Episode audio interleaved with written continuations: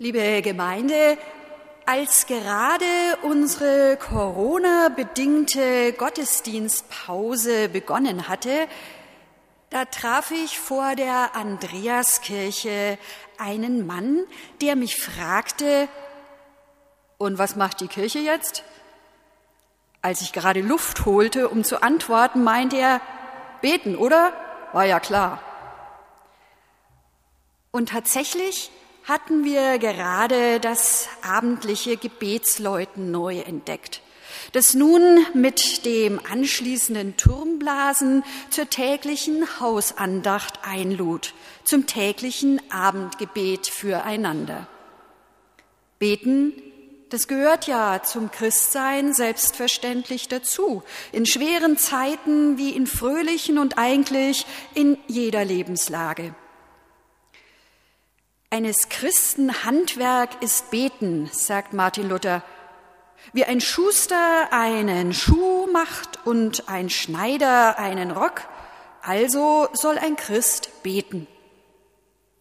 Studien zeigen sogar, erstaunlich viele Menschen sagen von sich, dass sie zumindest ab und zu beten. 51 Prozent der Bevölkerung, von denen ein großer Teil dafür nicht unbedingt immer den Weg in den Gottesdienst findet. Ein Stoßgebet vor einer Prüfung, eine inständige Bitte vor einer medizinischen Untersuchung, das dankbare Aufatmen, wenn alles gut gegangen ist. Eine stumme Klage bei der Tagesschau, oder ein fröhlich springendes Herz beim Spaziergang durch den blühenden Garten. Eine Kerze, die am Sebaldusaltar angezündet wird, oder eine Gebetswolke an unserer Gebetswand. Und auch mancher Seufzer, der einem gar nicht als Gebet bewusst wird. Doch auch viele Christen tun sich schwer mit dem Beten, fragen sich, was ist das eigentlich Beten? Und wie macht man es richtig? Worauf kommt es an?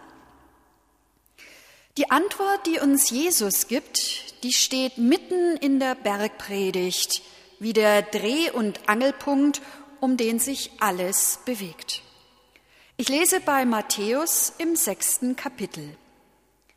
Jesus sagte ihnen, und wenn ihr betet, sollt ihr nicht sein wie die Heuchler, die gern in den Synagogen und an den Straßenecken stehen und beten, um sich vor den Leuten zu zeigen. Wahrlich, ich sage euch, sie haben ihren Lohn schon gehabt.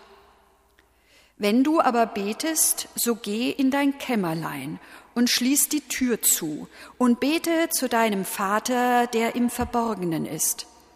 Und dein Vater, der in das Verborgene sieht, wird dir's vergelten. Und wenn ihr betet, sollt ihr nicht viel plappern wie die Heiden, denn sie meinen, sie werden erhört, wenn sie viele Worte machen.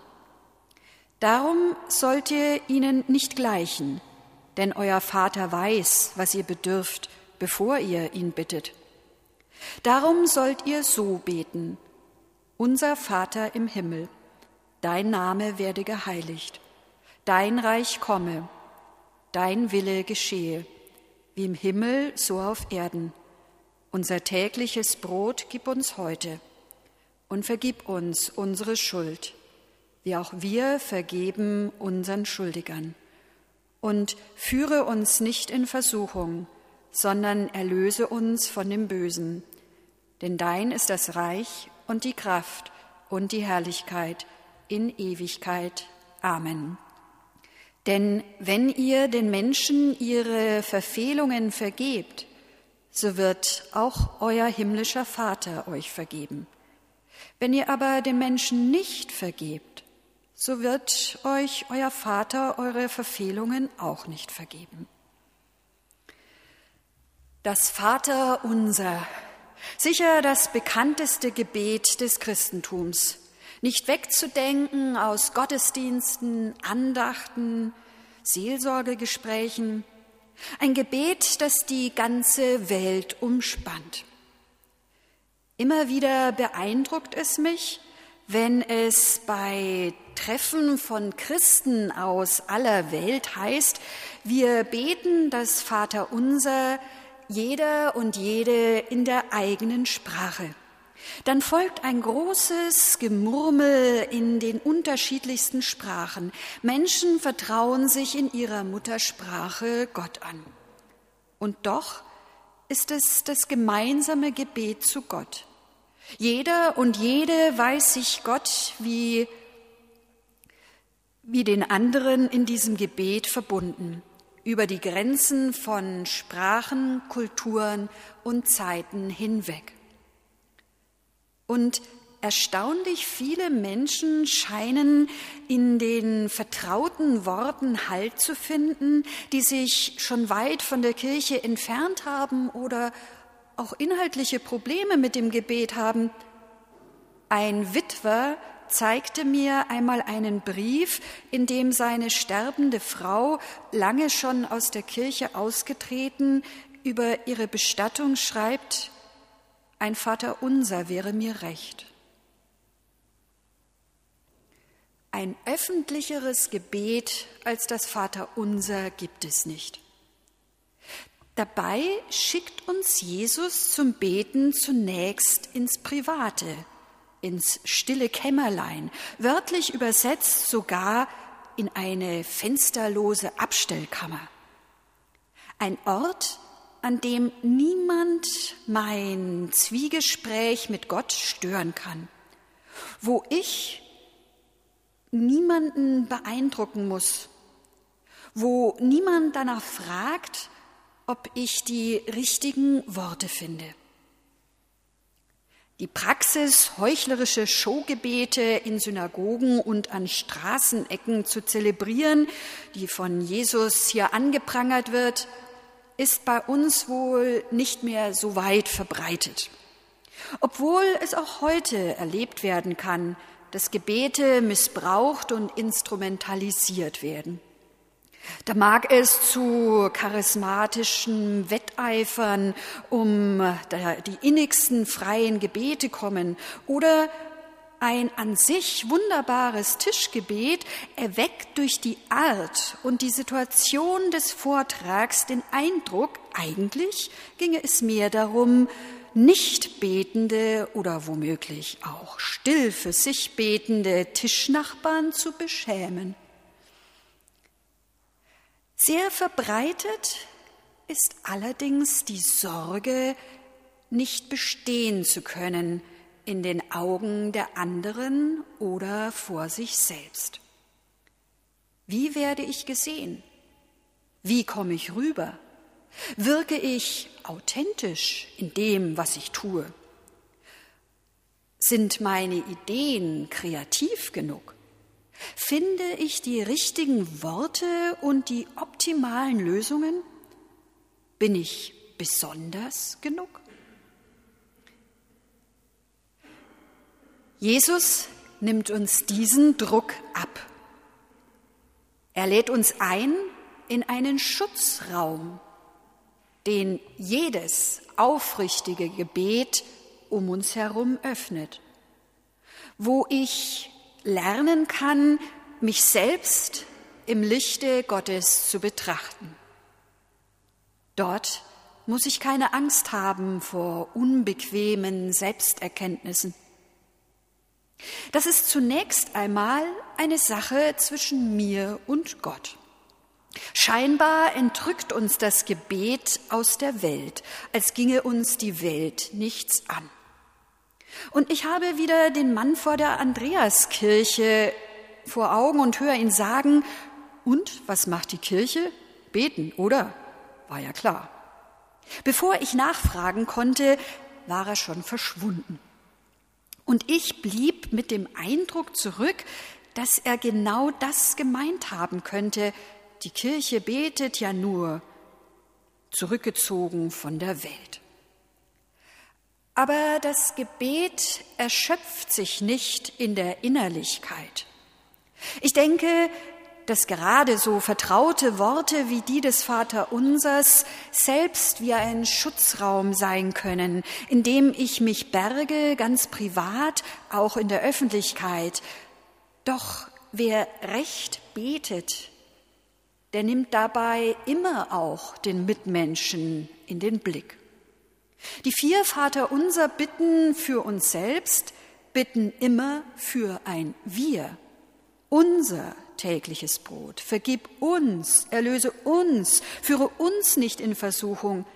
So schärfen sie den Blick für alle, die vielleicht bedürftiger sind als ich und denen vielleicht ich zum Brotspender werden kann oder zum Befreier aus einer verzweifelten Lage.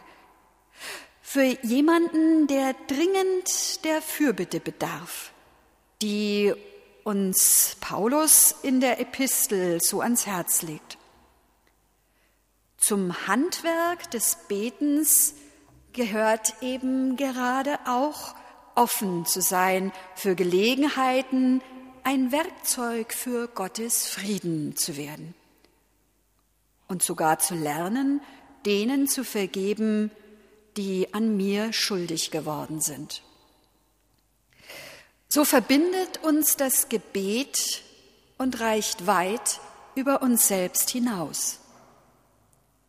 Daran kann uns auch immer wieder die gute Tradition erinnern, während des Vaterunsers die Glocke zu läuten. Auch wer zu alt und zu krank ist, um mit uns hier Gottesdienst zu feiern, kann, wenn er sie hört, in unser Gebet mit einstimmen und sich mit Gott und mit uns verbunden fühlen. Das Vaterunser ist ein schlichtes Gebet. Alles hängt am Vertrauen auf Gott, den Vater, der mich und alles aus Liebe ins Leben gerufen hat und dessen Liebe weiterströmen will um sich auch in mir und durch mich zu entfalten. Beten will mein Herz für Gott öffnen, immer wieder neu. Das tiefe Vertrauen, das uns das Vaterunser so schlicht buchstabiert, das verändert unsere Haltung Gott gegenüber.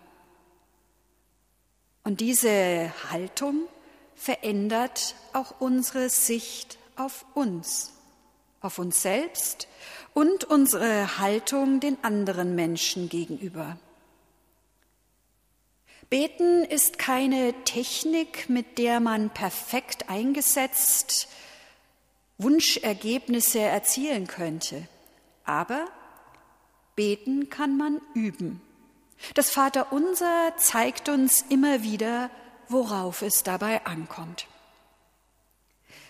Wenn wir beten, verändern wir uns und verändern wir durch uns die Welt. Verändern wir auch Gott durchs Beten? Ich denke in gewisser Weise schon, denn Gott setzt sein Reich, seine Kraft, seine Herrlichkeit nicht einfach an uns vorbei durch. Er steht mit uns im Gespräch, schickt uns seinen Geist. Und gerade deswegen kann ich mich in allen Situationen in seinen Händen loslassen. Frei für Gott und füreinander. Frei und doch geborgen. Und der Friede Gottes, der so viel höher ist als alle Vernunft, bewahre unsere Herzen und Sinne in Christus Jesus, unserem Herrn. Amen.